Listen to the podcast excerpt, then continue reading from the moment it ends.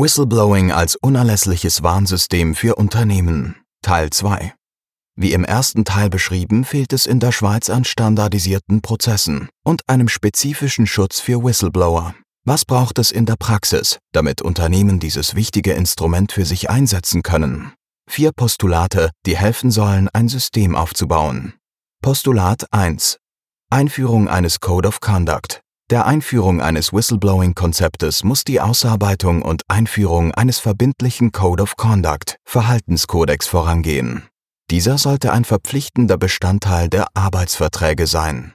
Neben der Beschreibung rechtmäßigen Verhaltens, ethischen Normen und Anforderungen an das Verhalten der Mitarbeiter sollten hier die Standards für das Management, die über das Mindestmaß der gesetzlichen Anforderungen gehen, verfasst werden.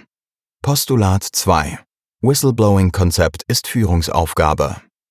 Nach der Formulierung des Verhaltenskodexes folgt die Ausarbeitung eines Whistleblowing-Konzeptes. Zentral ist hier die Frage, warum soll es im Unternehmen ein Whistleblowing-Konzept geben? Was soll hiermit erreicht werden?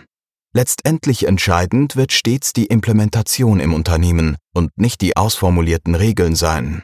Softfaktoren wie das Klima im Unternehmen und Tone at the Top spielen ebenfalls eine zentrale Rolle. Dem Whistleblowing muss in jedem Unternehmen gebührender Raum eingeräumt werden, eine Speak-up-Kultur gefördert werden. Die Mitarbeitenden müssen über den Ablauf des Verfahrens und ihre Rechte und Pflichten im Rahmen von Compliance-Schulungen aufgeklärt werden. Unter anderem auch über die Pflicht zur Erstattung der Meldung. Hier gilt Kommunikation, Kommunikation, Kommunikation. Postulat 3. Klare Richtlinie mit ausreichend Transparenz. Die schriftliche Whistleblowing-Richtlinie muss eine klare Struktur haben, den sachlichen und persönlichen Anwendungsbereich sowie den Ablauf beschreiben. Hier mangelt es oft an Transparenz und klaren Regeln. Der Eingang jeder Meldung muss dem Hinweisgeber bestätigt werden.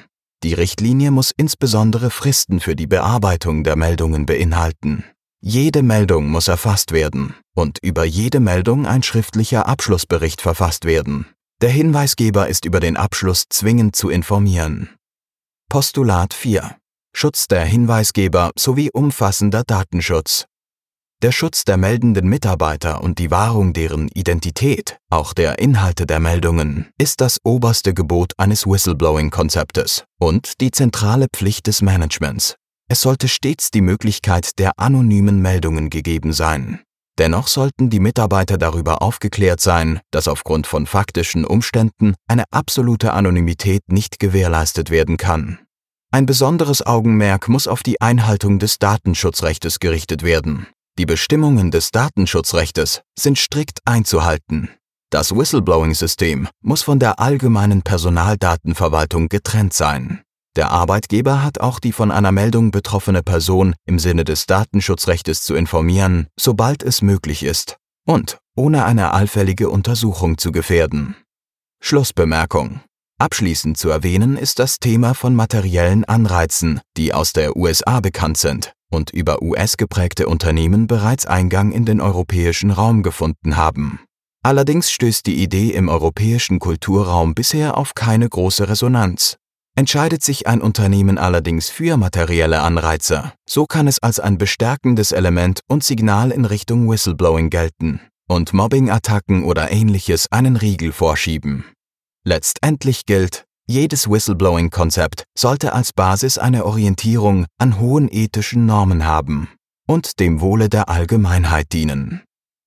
Text von Lamara von Albertini, gesprochen von Dominik Valentin Peter eine Zusammenarbeit des Onliners und der Speech Academy Schweiz